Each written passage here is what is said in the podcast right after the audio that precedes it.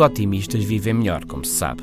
Nem sempre acertam e, por isso, alguma ponderação, atenção à lei de Murphy é importante. Mas a positividade é boa. Conseguimos mais e sentimos-nos melhor. E a boa notícia é que todos podemos ser mais positivos, ganhando hábitos mais positivos. Pequenas mudanças que alegram o dia. Hábitos que, não mudando o dia, mudam a perspectiva como vivemos, que é o que conta. Refere-se no projeto Avelist Aprender com os Outros. Os otimistas tendem a fazer planos, a antecipar situações, seja um novo projeto profissional, ir ver um filme ou dar um passeio. Planear e estar ocupado são as duas faces da mesma moeda.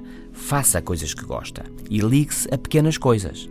Não procure o acontecimento miraculoso, mas os pequenos gestos e factos no dia a dia.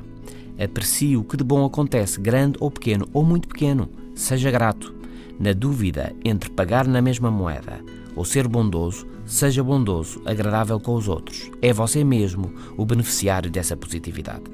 Aceite as responsabilidades, assuma os erros. Toda a gente erra e é aí que se aprende e nos tornamos melhores. É importante também saber perdoar-se. Podíamos sempre ter feito melhor, evidente.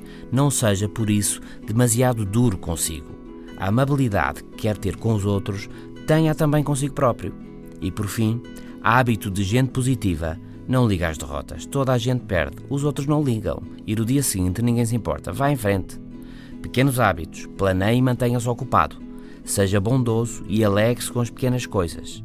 Aprenda com os erros e, please, não seja demasiado duro consigo mesmo. Ganhe hábitos positivos e vai ver que passa a sentir-se e a ser mais positivo. Bom fim de semana.